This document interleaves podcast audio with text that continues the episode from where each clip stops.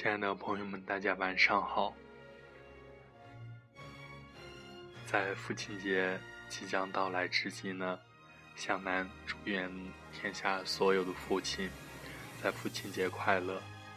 今天呢，给大家分享一篇关于父亲的文章。但是在听文章之前呢，我想让大家先把这首歌静静的听完。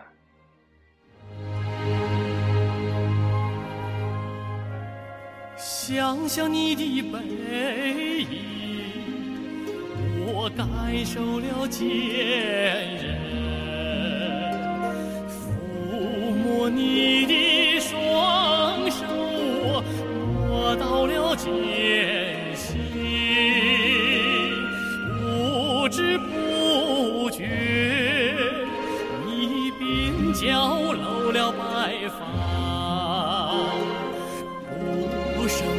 就像，你眼角上天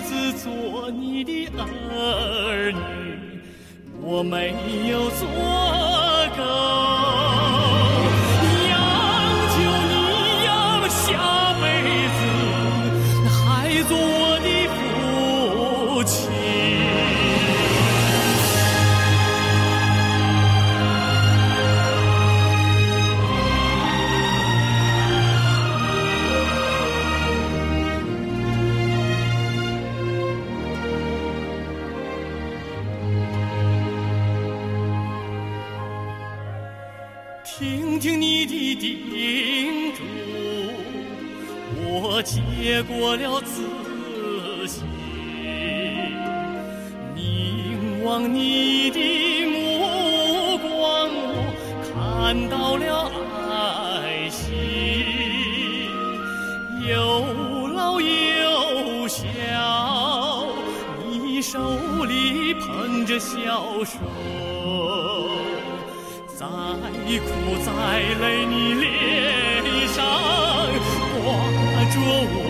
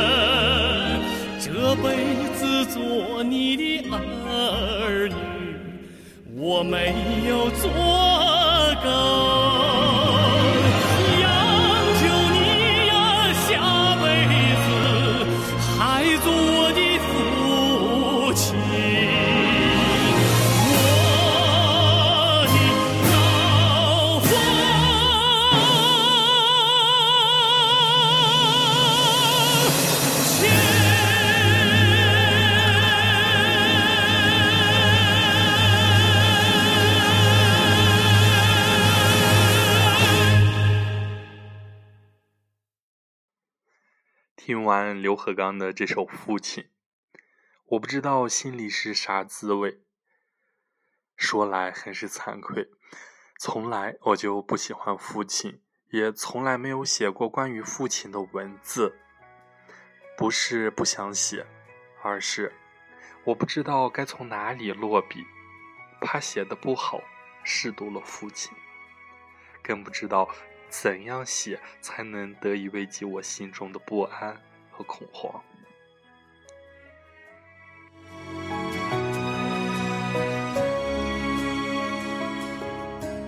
总是向你索取却不曾说谢谢你父亲是个军人但我想大多数军营里出来的人不会像我父亲那样暴烈。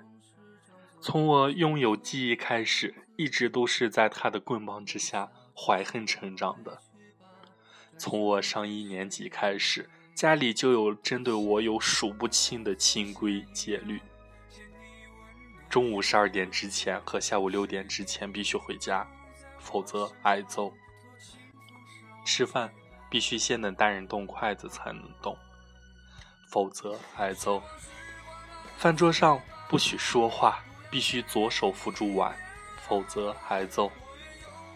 吃饱间还得留意大人碗里的饭，记得帮忙添饭，否则挨揍。吃完饭必须将筷子整齐地放在碗旁边，与桌子垂直，否则挨揍。有客人在场吃饭，自己吃完后必须说：“叔叔阿姨慢慢吃”，否则挨揍。顶撞大人，挨揍；其他严重的错误，如撒谎、被老师告状之类的问题，就更不用说了。总之，挨揍的机会是如此之多，很多时候我都会怀疑我是不是他的亲生女儿。几次收拾行李，准备离家出走，可恨身无分文。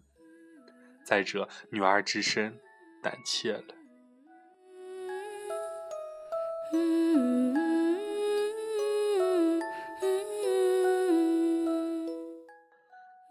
其实，在邻居眼里，我是个很听话的乖孩子；在老师眼里，虽然我的成绩不好，但是永远不会犯错的好学生。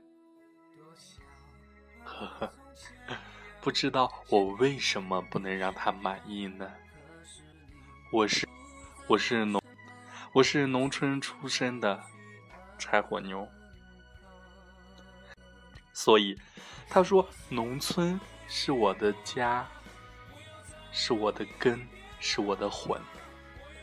每年的寒假、暑假，如果做完家庭作业后还没有开学，都会被他派去老家待一段时间，并叮嘱老家的亲戚不要顺着我，该骂该打的时候一定不要手软。我当时多么渴望我是个孤儿啊，那样就没有人把我当犯人一样看管起来了。在老家，我十分羡慕那些可以自由自在玩到天黑才回家的孩子，那才是金色的童年啊！年纪大一点以后，知道自己的想法不现实，于是转而开始盼父母离婚。每当他们吵架时，我都会在旁边煽风点火。一听到母亲提到离婚一类的话，我既恐惧又兴奋。恐惧的是城门失火，也许会殃及池鱼；兴奋的是快解放了。然而，一向说话算话的母亲在这件事情上却一而再失信。永远没有给我摆脱父亲的机会。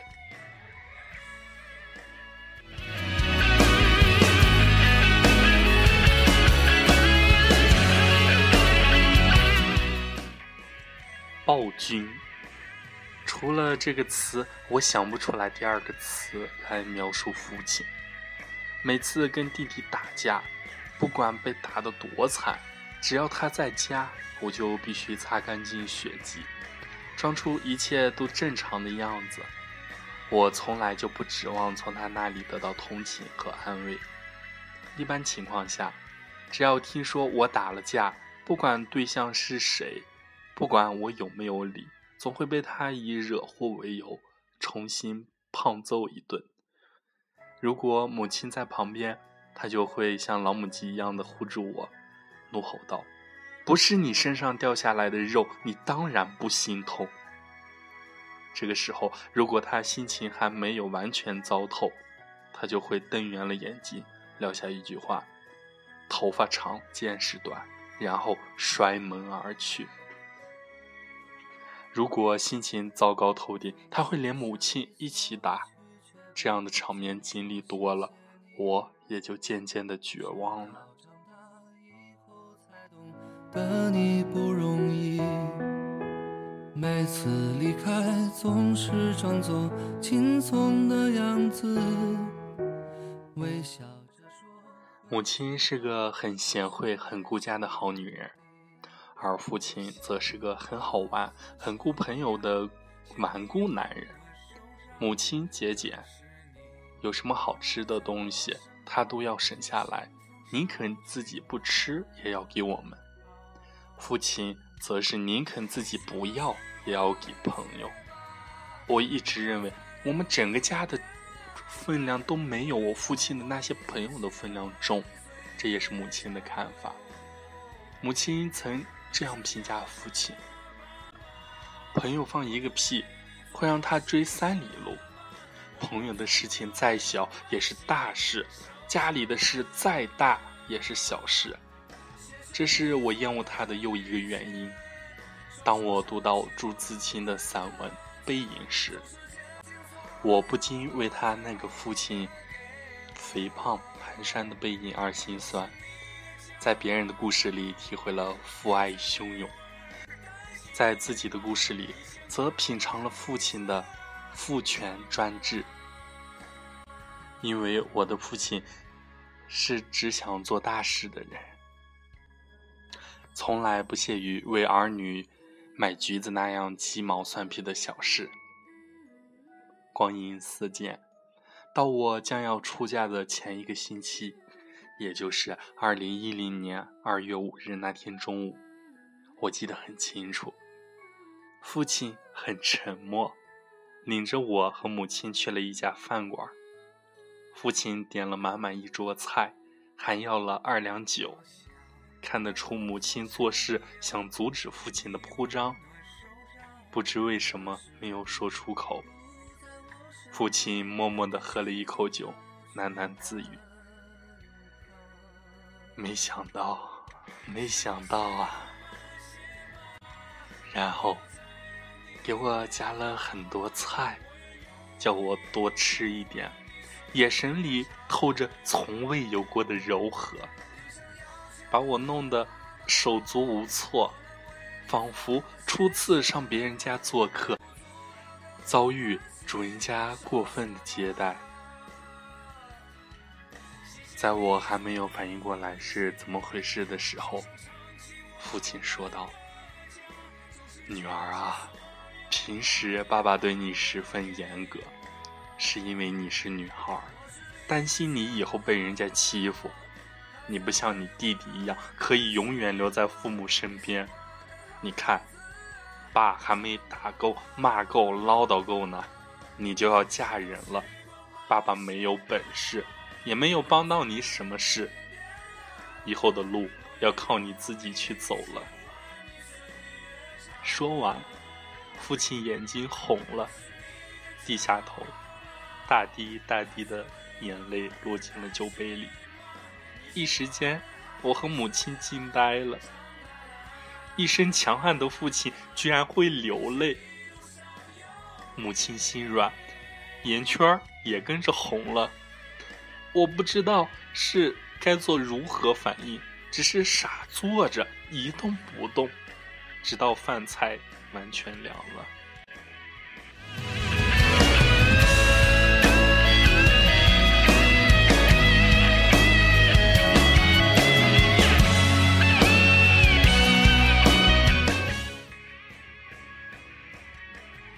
从这以后，我和父亲的关系近了许多，至少再也没有从 DNA 的角度怀疑我们的关系了。自从我有了女儿以后。无论去哪里，他都会带着外孙女一起去。我想不到，对我十分严厉的父亲，对我的女儿却十分溺爱。我上班了，他就把对我的爱转移给我的女儿。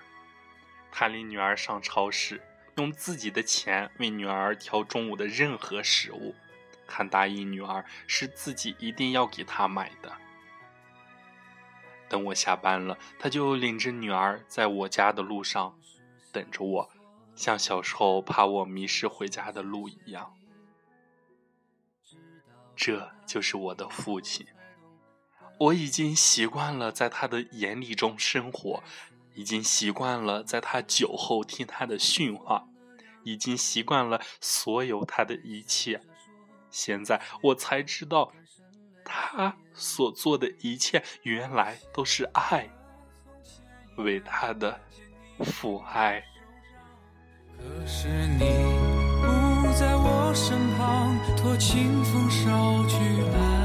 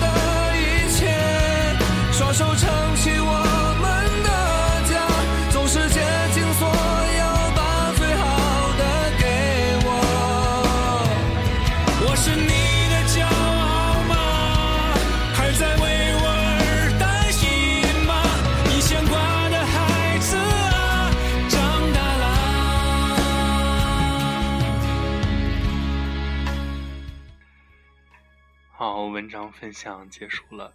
向南自己也不知道是到底是什么样的原因，或许有着跟主人公同样的一种情绪。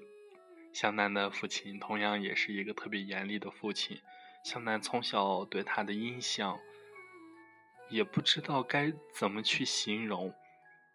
从小，我们两个没有说过太多的话，可是，在分享文章的时候，向南却一直在不停的流泪。可能也正是跟作者的这种父亲是一样的情感吧。